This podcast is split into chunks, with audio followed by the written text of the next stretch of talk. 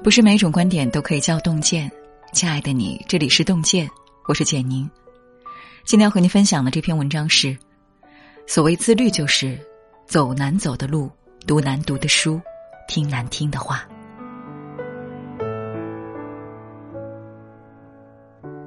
有一张图寓意深刻：一群人选择电梯，看似又轻松又快，却在拥挤中落在人后。一个人选择走阶梯，虽然费劲，却一步步领先别人。人生之路其实也是这样，要走得远，去做艰难但有价值的事，走难走但能致远的路。一个人最难得的自律，就是越困难越要迎面直上。一，走难走的路。圣经新约马太福音告诫世人说。你们要走窄门，因为引到灭亡的门路是宽的，去的人也多；引到永生的门路是窄的，找着的人也少。这个世界上，人们趋向于挑简单的事情去做，但容易走的路往往是绝路。真正的高手会逼自己征服难走的路，去踏平崎岖，踩出方向。大疆创始人汪涛。带领大疆在短短十几年内成为行业内的领跑者，在全球消费级无人机市场上占据了百分之七十的份额。国外分析师迈克尔·布雷茨甚至说：“所有人都在追赶大疆的脚步，他就是中国的苹果。”大疆能如此风光，皆是因为汪涛在面临无数次十字路口时都做了最为正确的抉择。第一个岔口。是选择旧的盈利模式，还是到市场中竞争？之前小作坊阶段，大疆的产品主要是卖给国企，只要国企下了订单，汪涛团队给对方领导演示一次无人机飞行，就可以轻轻松松拿到二十万。但汪涛意识到，这种钱虽然好赚，可公司的前途也会毁在这种单一的模式上，所以他主动选择到市场上去厮杀。第二个岔口是继续卖配件还是做整机？做配件只要按部就班的走老路，但如果要以整机为发展方向，既没有样本参考，前景又不明朗。但王涛拍板决定做整机，因为这条路虽然艰难重重，但却是一片蓝海。刘润曾写过一段话：选择容易走的路，会让你像吸毒一样慢慢上瘾。你一旦给自己找到逻辑自洽的理由，就会越沉迷简单，最后趋于平庸。人是有惰性属性的动物，庸人服从于天性，贪图舒服；优秀的人却喜欢自讨苦吃。像是同样为公司调研一个项目，你东拼西凑一些材料整成大杂烩，但别人东奔西走的实地调查，也许结果没有太大区别。但人与人之间的差距就是这样慢慢拉开的。像在短视频风口中，你粗制滥造一些视频，别人从脚本、拍摄、后期都下了许多功夫，也许处于风口中，两者都会吃到红利，但泥沙俱下之后，谁能存活，一目了然。平坦大道通山腰，崎岖小路抵山巅。人生有无数条路。选择迎难而上，咬定青山不放松，那么你将在峰顶看到最美的风景。二，读难读的书。王蒙对于这个时代的阅读状况有着深深的忧虑。现在网络上培养出来的阅读者都是些浏览手，敲敲键盘，点点鼠标，想查什么就能查到什么。如果你窗口开的够多。一分钟可以涉足十五个阅读领域。王蒙认为，这样浅层的浏览会使人们越来越缺少深入的思考。那些猎奇的信息不能使我们变得深刻，易读的速成书难以使我们有进步。真正让我们受益匪浅的书，是作家们花了无数心血熬制出来的鸿篇巨制。这些书也许晦涩难懂，却字字珠玑。一部《百年孤独》，家族七代人的名字与关系，很多人理不清，马尔克斯的魔幻世界，很多人读不懂，但若是能诚心看下去，则能看到一部恢宏壮阔的史诗。就如看完《百年孤独》的莫言说：“心情是难以形容的，就像马尔克斯在巴黎读到卡夫卡一样，感到非常惊讶，拍案而起。原来小说可以这么写。”所以我们看到莫言笔下的山东高密东北乡，与马孔多在观感上有许多相似之处。一本《资治通鉴》历时十九年，全书有三百多万字，信息量浩瀚无比，甚至在其问世的头十七年里，只有一个叫王胜之的人通读了一遍。但金庸却是把它啃了下来。他在《明报月刊》三十余年。撰写了许多鞭辟入里的社论，他解释说，是因为读了几十年的《资治通鉴》，令我了解中国的历史规律，差不多所有中国人也是按这个规律的。一些书之所以易懂，是因为没有新的知识增量，所呈现的内容仍在你的认知边界内；一些书读起来费劲，可能是介绍了我们未曾触及的知识领域，或是一种独特的世界观。前者有助于丰富知识体系，后者有助于打破认知壁垒。王石作为万科创始人，每当受邀参加演讲时，许多经济学、管理学的学生向他请教该如何选择书籍。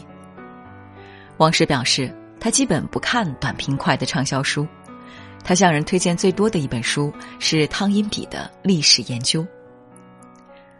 二十年前，王石购得历史研究简写本的中册与下册。历史研究卷帙浩繁，对三十多种文明的综合比较，让众多读者望而却步。尽管如此，王石还是耐着性子用了八个月的时间通读了一遍。王石坦言，这是一本使得世界观改变的读物，每次读都会使自己在人生观、价值观上得到新的启发。在当今这个时代，简单的碎片化阅读只能添砖加瓦，作为对知识体系的补充。真正可以建构知识大厦的，还是那些盛传已久的大部头。局限于喜欢的书，也掣肘了人生的成长。唯有沉下心，阅读知识密度高的经典，去思辨，去积淀，这些看似难读的书，都会成为脚下铺展的路。三，听难听的话。一九八三年，黄永玉写信给戏剧大师曹禺，在信中不客气的直言：“我不喜欢你的解放后的戏，一个也不喜欢。”曹禺接到信后视若珍宝，夹在相簿里反复看，最后裱在墙上。真话通常会有几分刺耳，软弱的人对此两耳不闻。但内心强大的人却把它当做前进的动力。任正非曾经说过：“不要怕批评，要感谢骂我们的人。不拿华为的工资和奖金还骂我们，是在帮助我们进步。”华为内部有个新生社区，任何员工都可以在这里写下对制度或者管理者的批评建议。因为可以匿名发布，所以有些批评戾气十足。但华为从来都是直面问题，他们会一一阅览，汲取建设性的意见。任正非表示，华为人力资源管理里面最厉害的就是评价体系，叫评价无时不在，评价无处不在。过多的甜言蜜语容易祸乱人心，由衷之言虽难听，却能直指不足。一个人若是想要持续精进，就得丢掉面子。戒掉玻璃心，听得了别人的批评。莎士比亚说过：“多听少说，接受每一个人的责难，但是保留你的最后裁决。”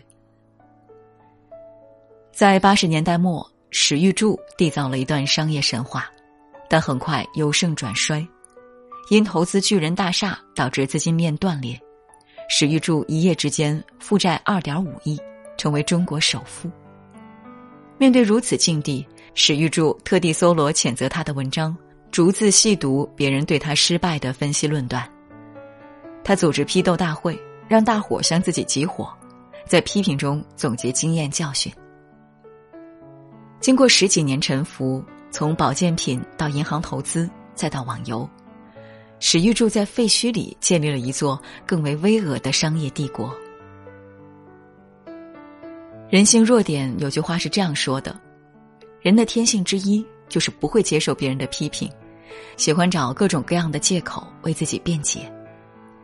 如果听到指摘，一味想着反驳，只会蒙蔽自己的心。忠言逆耳利于行，当我们敞开心扉去接纳别人的意见时，我们也接纳了一个更好的自己。美国名校芝加哥大学对学生的基本要求是：做困难的事，因为一个人要想有所成就，就必须做那些困难的事。日出之美，是因为它脱胎于最幽深的黑暗。一个人真正想要有所作为，就要在痛苦中磨砺自己。当你驯服偏爱安逸的人性，克服一蹴而就的妄想，在那条荆棘遍布的路上，你可能会走得很慢，但一定也可以走得最远。点个再看，与朋友们共勉。今天给您分享的文章就到这里了，感谢大家的守候。如果您喜欢洞见的文章，请在文末点个再看。我们相约明天，让洞见的声音伴随着您的。每一个夜晚。那年他未满十八，在三线城市的县里念高中，成绩普通，样貌普通，比他的同桌还无限普通。即便无限普通，却还是迎来人生第一次冲动。那是个高三的夏天，傍晚的五点钟，夕阳将人们的脸一首歌的时间，唱不尽故事里涉及的内容，唱不尽甜蜜，唱不尽苦痛，反正情歌写的大致相同。可你说年轻多好啊，虽然不被看好的爱大多懵懂，但不被看好的爱情也盼有始有终。当年他确信他们能有始有终，后来